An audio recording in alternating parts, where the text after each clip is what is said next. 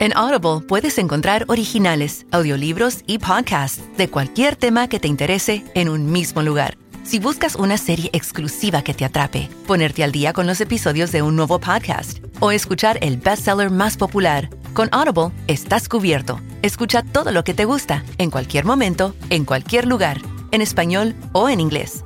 Para descubrir el poder de escuchar, pruébalo gratis por 30 días en audible.com. Big Sports. Con Marcelo Landman y Agustín Jiménez. Un podcast de deportes y datos. Fútbol argentino. Socios, ingresos, redes sociales y gastos. Y futbolistas también. El fútbol argentino parece vivir siempre dentro de una película complicada, dentro de una trama difícil. Los campeonatos son poco claros, no están muy bien organizados, los formatos de competiciones no son muy conocidos, el hincha no siempre sabe de qué manera se está jugando o de qué manera está jugando su equipo. Parece ser que el fútbol argentino está como destinado a vivir sumergido en el caos todo el tiempo. Pero de pronto aparecieron algunos números, números interesantes sobre datos de, los clubes. Y hoy tenemos la misión con Agustín Jiménez de ver si estos datos que tenemos nos permiten arrojar algo de luz sobre tanta sombra. Perdón por el panorama que pinto, pero ¿estás de acuerdo que el fútbol argentino es más o menos así? Así es, estimado Marcelo Gatman. El fútbol argentino nunca se destacó por tener una cultura data-driven, como se usa actualmente, y los datos van apareciendo a cuentagotas, si bien hemos visto en los últimos años un gran avance, recién con este tipo de, de informes que pueden llegar a aparecer desde las fuentes del fútbol argentino, de la casa madre, estamos empezando a dilucidar un poco más una realidad que nos muestra un poco más de información, que nos permite sacar algunas conclusiones y que creo que en este episodio vamos a poder analizar con nuestro punto de vista para empezar a entender un poco más qué hay detrás de ese fútbol argentino que es tan folclórico y a veces tan desorganizado, ¿no? Sí, por supuesto. Lo que vamos a compartir es un informe que la AFA ha hecho público. Eh, es el segundo año consecutivo que, la AFA, eh, como organización central del fútbol argentino, eh, saca este tipo de, datos. Está hecho en forma conjunta con el Departamento Profesional de Fútbol de la FIFA está basado en información que dan los propios clubes. Esto quiere decir que no hay una estructura externa, no hay una consultora em, verificando o, recolectando la información en función de los alcances que pueda tener, sino que hay plena confianza de que los datos que entregan los clubes son los datos eh, verídicos. y tiene determinado carácter obligatorio, porque este tipo de información la tienen que brindar, por ejemplo, todas aquellas instituciones que participan en la órbita de, los torneos de, Conmebol, como por ejemplo la Copa Libertadores o la Copa Sudamericana. Eh, y como esta información se recopiló antes de conocerse la clasificación para, para las copas, fue información brindada por los 24 clubes de primera división del fútbol argentino. Ese es un poco el, contexto, el panorama de los datos que, vamos a ofrecer, entre otras cosas que tenemos para contarles, ¿no? Sí, sí, antes de empezar, Marce, déjame recordarle a la, audiencia que en este episodio 123, quinta temporada de Big Sports, no, queremos dejar de invitarlos a, que se suscriban a nuestro newsletter en bigdatasport.media, se pueden ahí a anotar para recibir nuestro newsletter semanal, que realmente tiene no solamente noticias de lo que contamos aquí en el podcast, sino, sino también investigaciones, artículos, bueno, todo lo que Big Data Sport suele ofrecer, así que no quería dejar de recordárselo a la audiencia y ya poder empezar a, recorrer este primer informe, porque creo que hay un eje central, que es el que también a todos nos, suele llamar la atención al principio, que es ¿Cuántos jugadores hay en este, en este sistema escrito? Que ahora hay una palabrita que se puso un poco de moda, por lo que fue el clásico del sur, Marce, ahora vamos a recordarlo, que es el, el, Comet, ¿no? O sea, una de las cosas que han aparecido como nuevas palabras para empezar a recorrer este informe. Así es, el sistema Comet, que en realidad es un sistema global, que es el que permite eh, registrar las transferencias, los pases y la propiedad de, los futbolistas por, por parte de, los clubes. Eh, ahí no hay escapatoria, es un, eh, es un sistema donde todos los, clubes que quieren competir en primera división y en otras categorías también deben inscribir a, sus futbolistas. Y eso nos arroja que el fútbol argentino en este momento está compuesto por 869 eh, futbolistas, es decir, 869 jugadores bajo contratos profesionales. Sí, aclaremos que, como vos bien decías en la introducción, es la información de estos 24 equipos que, se fue analizando. Y ahora vamos a poder ver, por ejemplo, que un dato que a mí me, llamó la atención es que hay un muy bajo número de extranjeros, que solamente el 8.5 eh, del total, 8.5% de los 869 futbolistas no son argentinos. 21 jugadores uruguayos, 19 colombianos y 14 paraguayos como los tres países que, que, se empiezan a destacar fuera de los nacionales, ¿no? Sí, esa es una mirada que tiene cierta lógica porque em, el, mercado argentino es un mercado exportador, el fútbol argentino es eh, exportador, con lo cual eh, está claro que busca generar más eh, futbolistas que los que puede llegar a incorporar en, un mercado de pases. Si viéramos, por ejemplo, la, Premier League o viéramos otros campeonatos del fútbol europeo, veríamos que eh, o directamente hay más extranjeros o en todo caso los números están más equilibrados. Pero acá es, es abrumador. 869 futbolistas inscriptos, 801 son argentinos y el resto eh, son, como vos decías, eh, extranjeros. Y las tres principales, digamos, minorías de, extranjeros la constituyen los 21 uruguayos, 19 colombianos y 14 futbolistas eh, paraguayos. Lo que sí deberíamos marcar, Agustín, también es que estas cifras en cierto modo también están a, a la baja, porque vos recordarás que en otras épocas la cantidad, como se dice en la jerga futbolera, la, la, cantidad de extranjeros en cancha, yo no sé por qué suprimen el, artículo, en vez de decir en la cancha, en cancha, pero bueno, así, así lo dicen. La cantidad de extranjeros en cancha eh, en algún momento era un, problema. Y fíjate que hace un buen tiempo que, dejó de serlo porque a partir de la, de la aparición de, de los datos en el fútbol, eh, ya hay clubes eh, del extranjero que, que capturan a los futbolistas de otros países antes de su paso por el fútbol argentino, cuando, cuando antes era mucho más habitual que jugadores en formación de Colombia, de Paraguay, de Chile y de Uruguay especialmente pasaran eh, por el fútbol argentino como una especie de prueba de calidad. Sí, totalmente, Marce. Yo sumo otra variable que, que sale de estos números que se suma a la cuestión económica, ¿no? Argentina con el paso de los años ha ido perdiendo la capacidad de pagar sueldos en dólares como pasa en otras ligas de la región y cada vez se nota más porque como bien vos decías, con la información, la tecnología y los datos al alcance de todos los clubes del mundo, los jugadores salen directo de sus ligas de origen sin pasar por esa aduana que era en Argentina o Brasil hace tal vez un lustro o una década atrás. Se suma que muchas ligas han crecido a nivel competitividad y también se da que hay muchísimos jugadores que ya desde muy jóvenes son escauteados por grandes grupos que tienen varios clubes o que tienen varios eh, eh, intermediarios y eso hace que la Argentina haya perdido la presencia de extranjeros. El número de brasileños es realmente mínimo, cuando en otra época había muchos más. Recuerdo que hace no tanto tiempo, o mejor dicho sí, hace ya un par de décadas, se hablaba de los colombianos de Boca o todo lo que tuvo el fútbol paraguayo con esos que iban apareciendo y que eran figuras de la noche a la mañana. Bueno, los números hoy nos muestran que realmente tiene el, fútbol extranjero tiene una presencia muy pequeña en Argentina y esto significa también que los argentinos tienen muchas más oportunidades de aparecer más temprano también en sus clubes porque hay menos competencia. Y esto nos lleva al siguiente dato que tiene que ver con el promedio de edad. En el fútbol argentino, con los números recabados en este informe, el promedio de edad es 24 años, Marce, pero a mí lo que más me llama la atención es que podemos decir que uno de cada tres futbolistas registrados en este informe son menores de 21 años, ¿no? lo cual es un número que, es llamativo, que uno de cada tres sean tan jóvenes. Sí, es un dato fuerte, sobre todo por lo que decíamos antes, que es la, eh, el cambio que ha habido en las tendencias de, transferencias, eh, donde o, los grupos o, directamente los clubes se llevan a, los futbolistas siendo, siendo muy jóvenes. Eh, yo me pregunto cómo da ese promedio ¿no? de 24 años, porque tenés 277 eh, futbolistas que son menores de 21 y por el otro lado tenés 139 jugadores que son eh, mayores de, 30 años, con lo cual eh, está llegando a un poquito menos de, la mitad, casi alcanzando entre un 45%, haciendo la cuenta en este momento,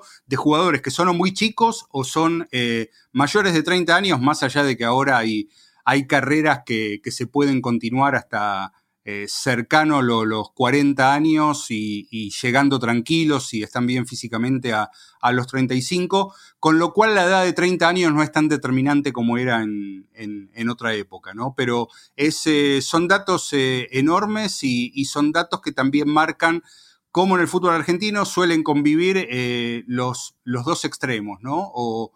O jugadores muy experimentados que no han podido conseguir la transferencia al exterior o algunos que han podido regresar, o, si no, bueno, los clásicos proyectos en formación que, promueven los clubes argentinos. Sí, así es. Y yo tengo una pregunta, Marce, para hacerte de una frase también tradicional de nuestro fútbol, que es, se suele decir cuando hay algún recambio de técnico, de comisión directiva, de que el club tiene muchos contratos profesionales que hay que achicarlo y empiezan a, llevar a préstamo o a rescindir de una manera frenética antes de que empiecen las temporadas. Bueno, en este informe el, número que se despliega del promedio de registro de jugadores por plantel es de 40, siendo Talleres con 50 futbolistas el que más tiene y Atlético y Tucumán de Banfield con 32 los que menos.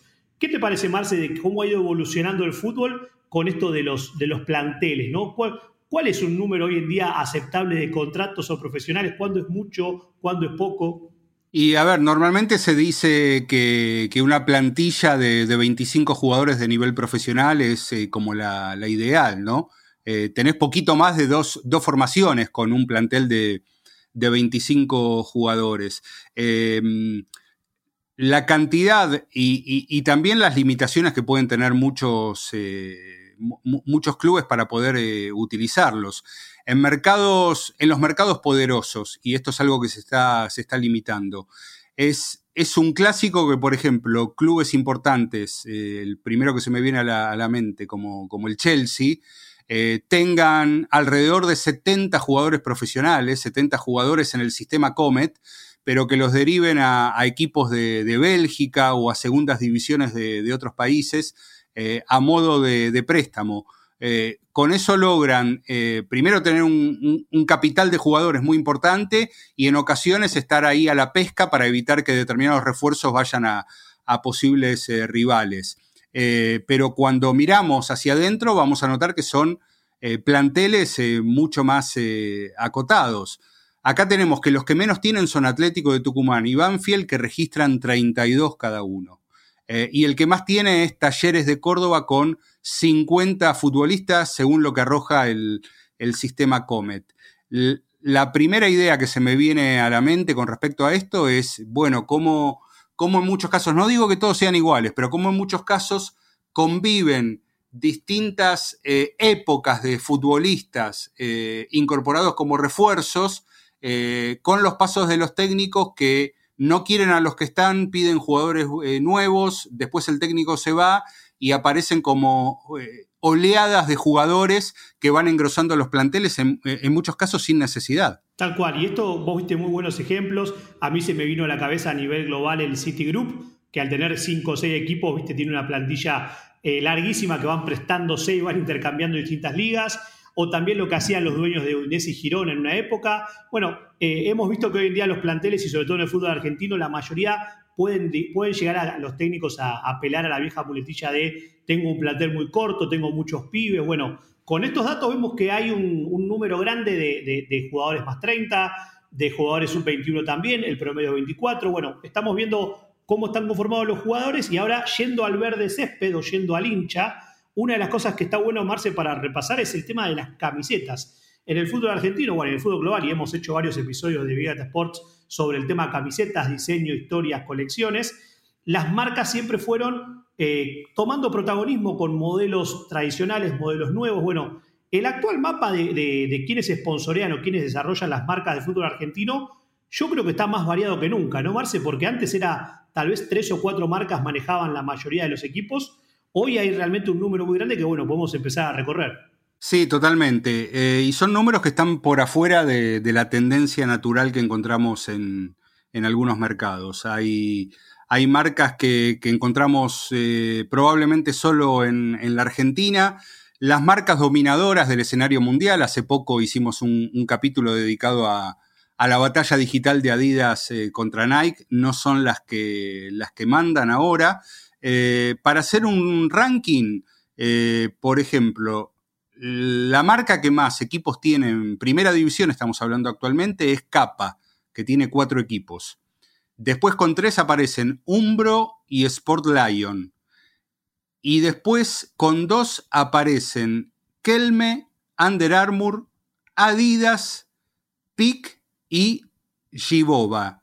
Y después, bueno, eh, con, todavía tenemos más equipos que, eh, o, mejor dicho, marcas que tienen apenas a un, a un equipo en, la cancha, ¿no? Sí, que es realmente llamativo porque el, el ranking este que vos bien nombrabas recién Adidas no está entrando a Champion, por dar una, una comparativa. Nike está cerca de, los últimos puestos con solamente un equipo, lo mismo Puma, que solamente tiene Independiente, Lecoq Sportif con uno, y está la marca Adoc, que tiene y que viste a, Central Córdoba, Santiago del Estero, pero es realmente un mapa muy, muy colorido porque usualmente había menos marcas participando y de vuelta por la, por la tendencia mundial y por también creo que por las cuestiones económicas en Argentina, aparecieron marcas en primera división que no solían estar y tal vez si hacemos un, breve repaso es, difícil decir a cuáles visten cada una de las, que, de las que fuimos nombrando, ¿no? Porque no tienen tanto tiempo vistiendo o porque no tenemos tan presente. Bueno, este tipo de, ecosistema de marcas que han aparecido, yo tomo, si querés, el ejemplo de, de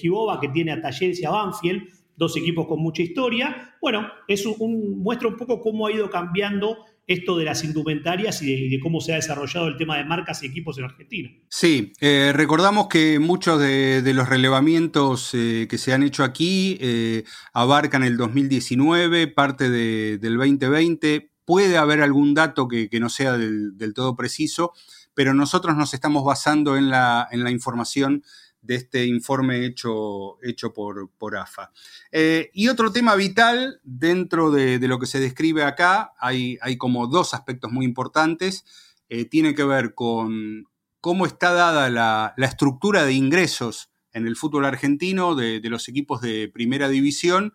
Eh, y bueno, cómo el fútbol argentino definitivamente es eh, sostenido por, los socios. Y, acá vamos a encontrar algo interesante, porque aunque no tengamos eh, cifras concretas, porque los clubes no, las han brindado, lo que sí tenemos son porcentajes, es decir, de qué manera está estructurado, eh, están estructuradas las fuentes de ingresos de cada uno de los clubes y vamos a notar que el panorama cambia mucho entre los propios equipos de, la primera división del fútbol argentino y a su vez cambia mucho cuando comparamos cómo es la estructura de ingresos de los clubes de fútbol en mercados como el europeo. Sí, ahí es donde vamos a poder de, siempre que hacemos la comparativa tal vez es, obviamente tendencioso o es difícil de, de, juzgar porque si vamos por ejemplo a la Premier League sabemos que entre el primero o el último campeón y el recién ascendido las cifras son realmente similares, no hay tanta diferencia como en otras ligas pero en Argentina, por ejemplo, Marce, para empezar a ver esto de, los, de las fuentes de ingresos que se desprenden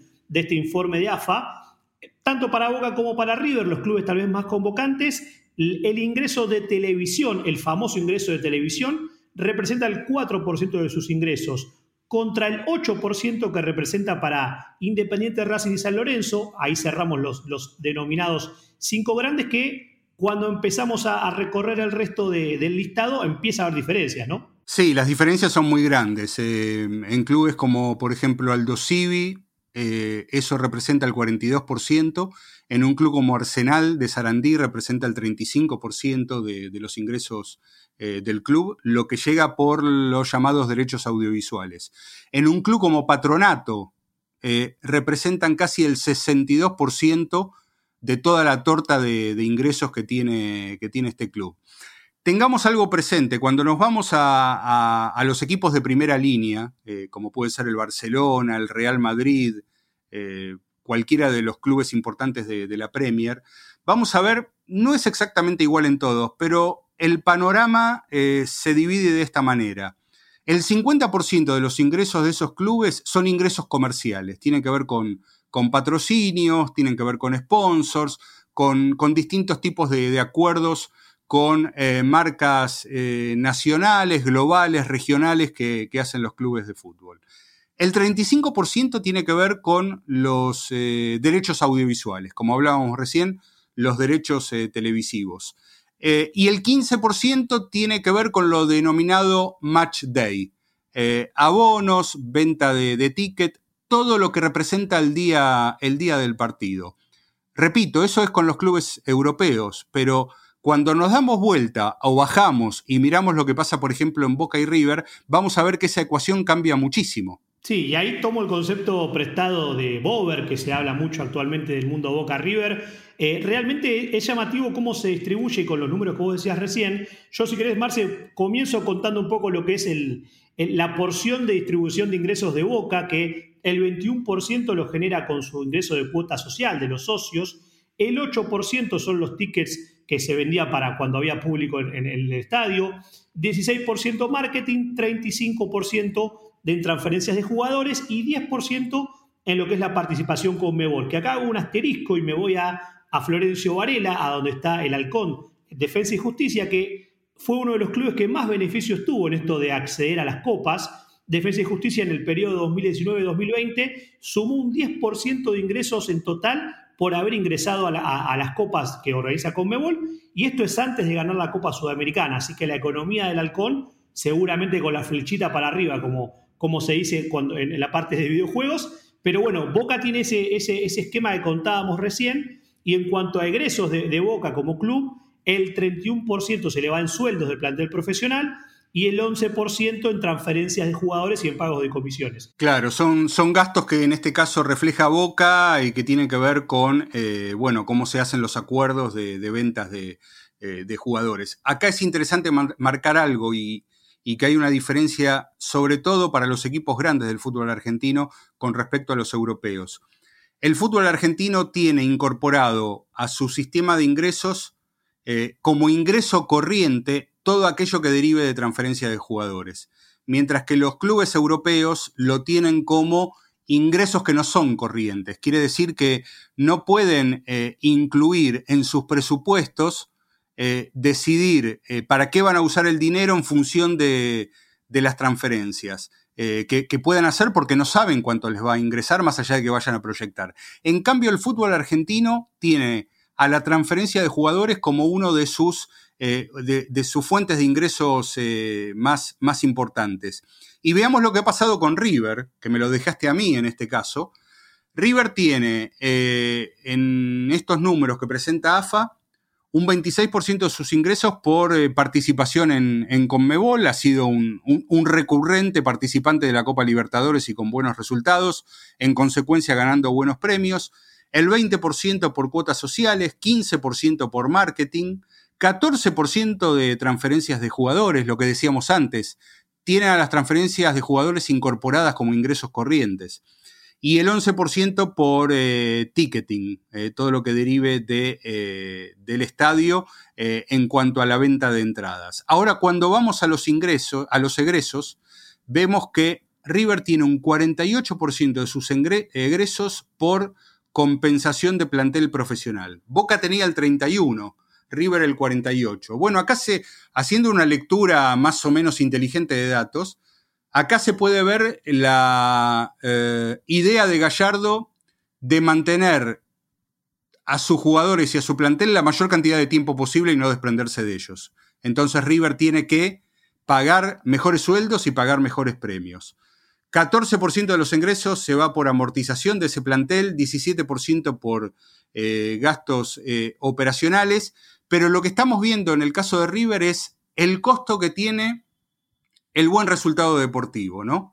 ¿Te va bien en las copas? Obviamente vas a ganar más plata, pero también hay mayor necesidad de mantener eh, firme ese plantel que está dando buenos resultados. Sí, y acá tomamos también como una referencia cercana a este gran egreso que tiene River en, en la compensación del plantel profesional, al propio Barcelona de España, que uno de los temas de la última campaña electoral, después de todo el problema que hubo con Bartomeu, era cómo iba a ser el Barcelona para generar más ingresos, estando lejos de ganar Champions hace bastante, eh, para pagar los sueldos, para pagar el salario que era casi un 63% del egreso total del club. Y eso que el Barcelona tiene múltiples equipos en ligas de básquet, de handball de fútbol sala muy competitivos.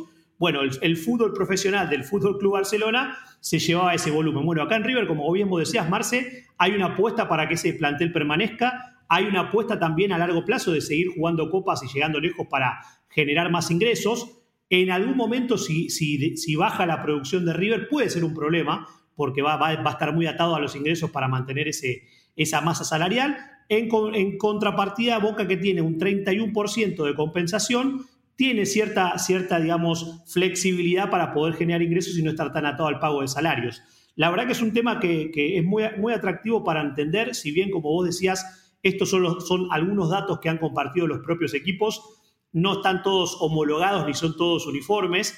Y yo para ir, para ir al otro extremo, si querés, puedo, por ejemplo, traer los datos de Arsenal, Arsenal de Sarandí, donde el 29% de sus ingresos son por transferencia de jugadores y después tiene el 35% de ingresos con lo que es la televisión. Ahora, a nivel egresos, Arsenal tiene un gasto mayor en porcentaje que Boca, porque destina el 36%, por ejemplo, para lo que es la compensación del plantel profesional. Sí, ahí tenemos un caso de un, club, porque estamos buscando contraste con, todo esto, no diciendo que uno es mejor, peor, sino estamos buscando eh, las ideas que nos pueden generar los, los, números. Tenemos un perfil de un club que eh, basa todo en que le entren los ingresos televisivos y apostar a vender bien. ¿sí? No, hay, no hay prácticamente otro, otro esquema eh, que se salga de, de ahí, no hay otra ecuación. Y me parece muy revelador el caso de Central Córdoba de Santiago del Estero porque es un caso testigo de, cómo están posicionados ahora algunos clubes en, la primera división del fútbol argentino. Eh, es un club que tiene 18% por ingresos de televisión, 37% por marketing. Es una cifra que, llama la atención. Es muy alta. Altísima, ¿eh? Altísima. Muy alta. 25% en concepto de otros ingresos, vaya uno a saber. 4% por cuotas sociales, es un club con 9.000 socios, 15% de ticketing. Pero ¿qué pasa?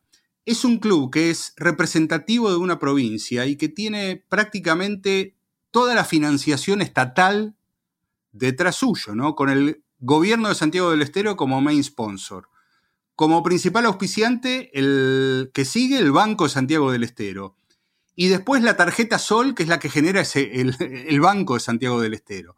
Eh, y es un club que tiene el 71% de sus gastos, de sus egresos, eh, basados en eh, pago de sueldos y premios al, plantel profesional. Creo que los números, a lo mejor es, del club que más claramente hablan del fútbol argentino, ¿no? Sí, la, verdad que es súper llamativo porque es, es, hasta algunas cosas que uno puede pensar, bueno, ¿por qué después estos equipos año tras año tal vez cambian tanto su plantel? Bueno, al tener un 71% de composición del plantel profesional como el mayor egreso, la renegociación de contratos va a ser algo clave porque no se puede sostener a largo plazo. O sea, constantemente hay que tratar de, tener buenas campañas, vender jugadores y buscar nuevas apuestas, ya sea en el ascenso o en inferiores, porque si no, mantener, si, tuviesen un estilo estratégico como el de River, de mantener el plantel, cada vez van a necesitar más ingresos. Y eso que el club tiene un 37% de ingresos de marketing, lo cual es muy loable, ¿no? Pero bueno, es, un gran ejemplo, Marce, para graficar todo lo que decíamos y también esto de lo que es, que esto nos ha pasado eh, en muchas temporadas de, hablarlo, lo importante que es para un equipo permanecer en primera división, porque si pierden, por ejemplo, los ingresos de televisión patronato, que representa el 62%, y bajan a lo que es la televisación de, la B Nacional, es imposible mantener tal vez gran parte del plantel, gran, el cuerpo técnico, los viajes, bueno, el rol que juegan los ingresos y egresos en los clubes argentinos, si bien estamos empezando a, conocerlo, realmente es, totalmente relevante y marca el futuro de cada institución. Sí, e, eso es una situación casi espejo con lo que puede pasar con la liga, con el fútbol de España para, los clubes de, la clase media y de la clase media baja, como se los puede llamar, la diferencia entre estar entre segunda y estar en, primera eh, la marca totalmente los ingresos eh, televisivos. Es el día y la noche en cuanto a, las posibilidades que puede tener un, plantel, las posibilidades que puede tener un club o sus dueños.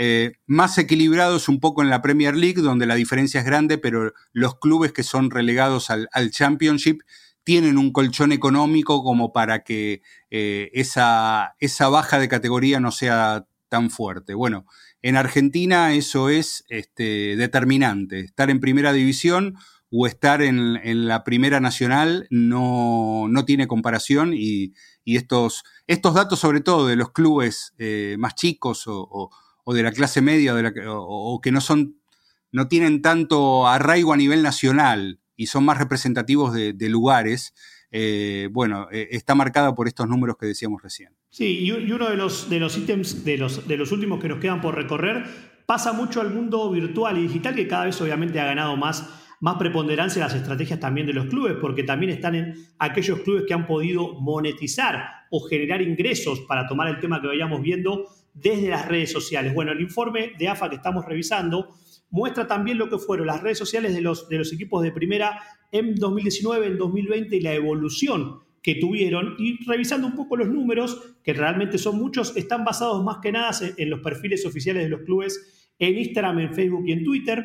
Buscan tratar de mostrar cómo han crecido esas comunidades. Y por ejemplo, de, comparando el año 2019 con el 2020, hay algunos equipos que realmente han tenido un crecimiento muy interesante. Voy a dar algunos ejemplos, Marce, porque son muchísimos, pero por ejemplo, Argentino Junior creció un 165% en su comunidad de Instagram, lo cual eso es realmente admirable. Defensa y Justicia un 140% también en Instagram.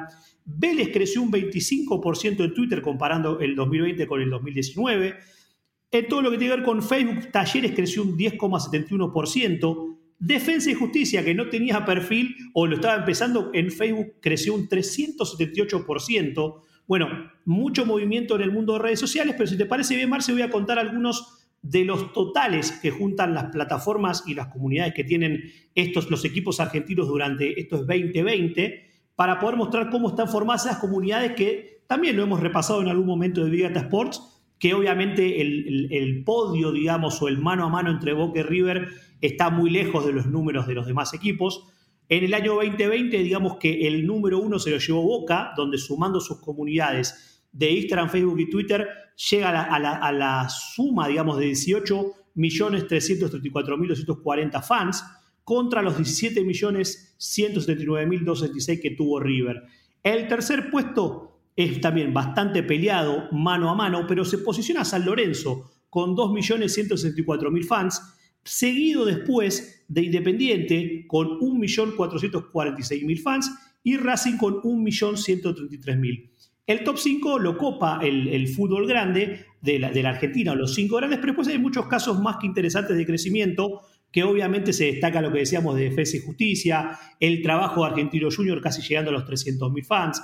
Bueno, Gimnasia de La Plata y Estudiantes trabajan muy bien. Estudiantes es el, único equipo que después, junto a Talleres, superan el millón de, fans en estas tres plataformas sociales. Las redes sociales, como siempre contamos, cada vez tienen un espacio más interesante, no solamente por la fidelidad y por poder generar negocios, sino también por cómo se puede comunicar durante todo el año, algo que muchas veces es un partido de fútbol de 90 minutos y por suerte la mirada estratégica ha cambiado para planes de comunicación mucho más 360, ¿no? Sí, especialmente también en esta época hay que marcar que una cosa eh, es la cantidad de, seguidores que tiene un club eh, en las redes sociales, otra la cantidad de hinchas, que a veces puede coincidir o no, y otra es la cantidad de, socios. Eh, sobre todo en un caso como el fútbol argentino, que, cuyos clubes son, están en manos de sus socios, Acá no, no, no hay dueños particulares, no, no, hay grupos de inversión, más allá de algunas experiencias puntuales que, existen en, este momento pero, y que han existido también, pero la idea madre del fútbol argentino es que eh, los clubes son, son, de los socios. Y realmente hay, hay unos números que, llaman la atención, porque, por ejemplo, el club que menos socios tiene es Patronato. Tiene, Patronato de Paraná tiene 2100.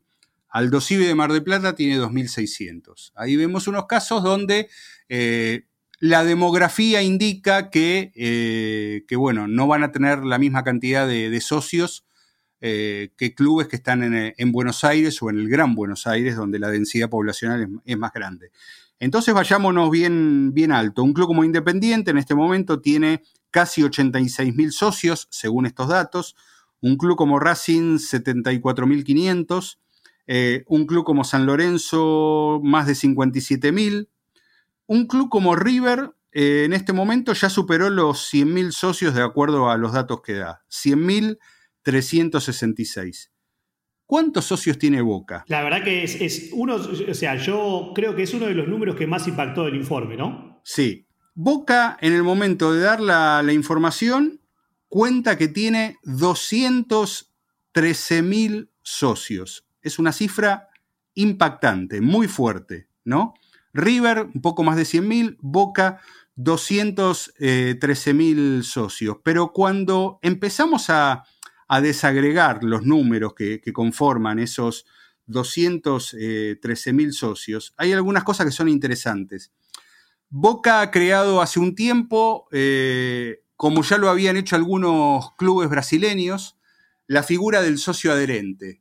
Eh, ¿Cuál es la idea del socio adherente? Bueno, es un socio que no tiene acceso a ir al estadio, pero que puede participar de un montón de, beneficios y que tiene una cercanía eh, con, con, el club, aunque no pueda ir al estadio, salvo momentos ocasionales. En algún momento recordarás, se criticó mucho la, figura de, del socio adherente. Em, pero yo creo que.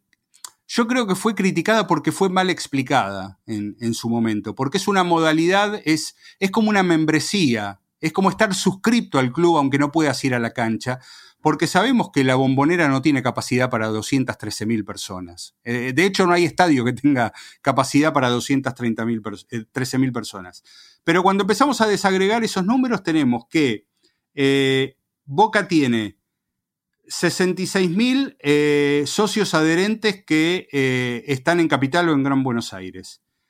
30.400 socios adherentes que están en el, en el interior, 244 socios que eh, están en el exterior, 8.000 eh, socios eh, vitalicios, es una cifra alta, que tiene acceso al estadio, tiene casi 10.000 socios que son bebés, ¿sí? Y, Recién nacidos, claro. claro. ahora cuando vemos la cantidad de, de, socios activos que tiene Boca, son más de 52.000, ese es un número más lógico. 10.000 socios menores, 8.600 eh, socias, eh, o sea, en, mujeres, ahí el número pasa a ser más lógico, ¿no? Pero la verdad que impacta el, el de 213.000 si no lo explicamos bien. Tal cual, y yo agrego, Marce, dos datitos de color que me gustaron mucho de esta parte del informe, que tiene que ver con los socios vitalicios. ¿Sí? Aquellos socios que ya cumplieron, según cada club, una cantidad de asociados de años que varía mucho en cada club, pero me llamó mucho la atención dos cosas. El club que en este informe más socios vitalicios presentó fue Independiente con 13.130, lo cual es un número grande de los 85.962 que se reportaron como, como socios totales. Pero el que más me llama la atención es Vélez, que de socios totales tiene 47.340, tiene 7.257 vitalicios, que representan más casi, casi, estamos llegando a un 20% del total. Es decir, clubes que tienen un, grupo de, hinchas grandes o de socios de mayor edad, muy distinto a otros clubes, donde, por ejemplo, Aldo Civi reportó solamente 40 socios vitalicios y algunos equipos como Arsenal o Huracán o Defensa no lo informaron. Bueno, complementando un poco el, panorama que vos contabas de las masas societarias, esta parte, como dijimos, los socios del club, los seguidores en redes sociales y los hinchas, tres pilares que se dan mucho en el folclore del fútbol y en la charla futbolera, para ver esto de si le gano a mi rival o quién es más grande. Bueno, hoy con datos pudimos entender un poco más la realidad del fútbol argentino. ¿no?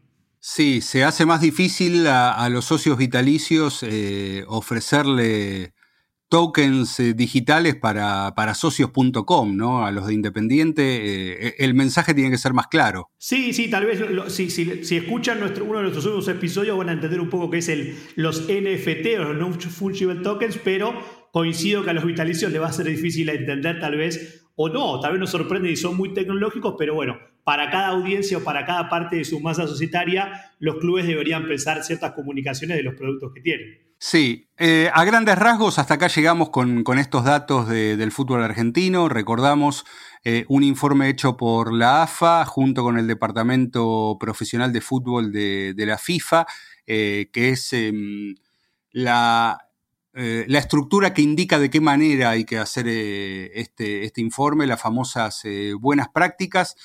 No son números definitivos, no hay inteligencia de datos aplicada a, esta información para luego ver tendencias. De hecho, necesitaríamos por lo menos entre 4 y 5 años para, para poder hacer comparativas de, de cada uno de los informes y tener un panorama más claro de, lo que es el fútbol argentino, pero lo que buscamos, Agus, en este capítulo fue por lo menos eh, iluminar algunos sectores de, los clubes para, para, que nuestros seguidores tengan en claro, bueno, cómo, están compuestas algunas de, las cuestiones internas que tienen que ver con jugadores, egresos, ingresos y también cantidad de, socios. te dejo el datazo para el final. Dale, Marce, para cerrar tenemos de, dato de la, de empresa Instat que han recopilado data de 37 competiciones europeas entre el 1 de, junio de 2019 y el 3 de marzo de 2021, donde buscaron dos grandes ejes para poder contar cuál es el top 5 de cada uno. los campeones del juego fluido y los campeones del juego no fluido, para, poner como blanco y negro contrastes, ¿no? Bueno, eh, en lo que es el juego fluido, los campeones del juego fluido, aparece, por ejemplo, como la liga con mayor, eh, mayor promedio de efectividad en el tiempo de juego, la Liga de Israel, la Liga Hajal, que tiene el 66,9% de tiempo de juego efectivo. Y también es la, la, liga que lidera, la que tiene el menor porcentaje de tiempo cuando la pelota se va fuera y regresa al campo de juego con un 17.5%.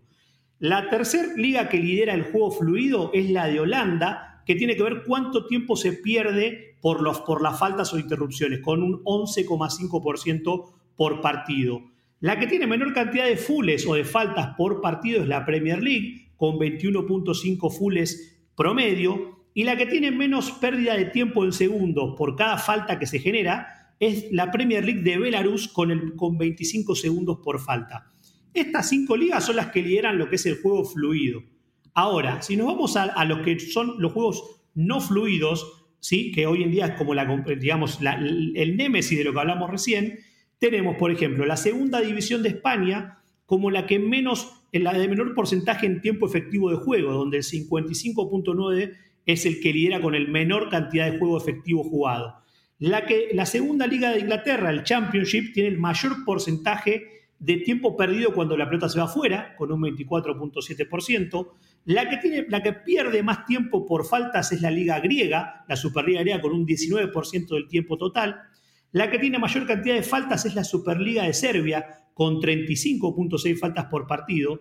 Y la cantidad de tiempo perdido cada vez que hay una falta lo lidera la Liga de Turquía, la Superliga turca, con 35 segundos. Bueno, en los campeones de juego fluido contra los campeones de juego no fluido en las ligas europeas. Sí, son datos interesantes. Si nos posamos en el fútbol argentino, que era lo que veníamos planteando antes, em, los últimos datos que al menos pude ver ah, rondaban alrededor del 52% de, de, tiempo neto eh, de, fútbol jugado aquí, que es un porcentaje eh, bajo comparado con, con las ligas europeas, las principales, que pueden llegar hasta casi un, 60 en algunos casos, 57, 58, 59 minutos de, tiempo neto.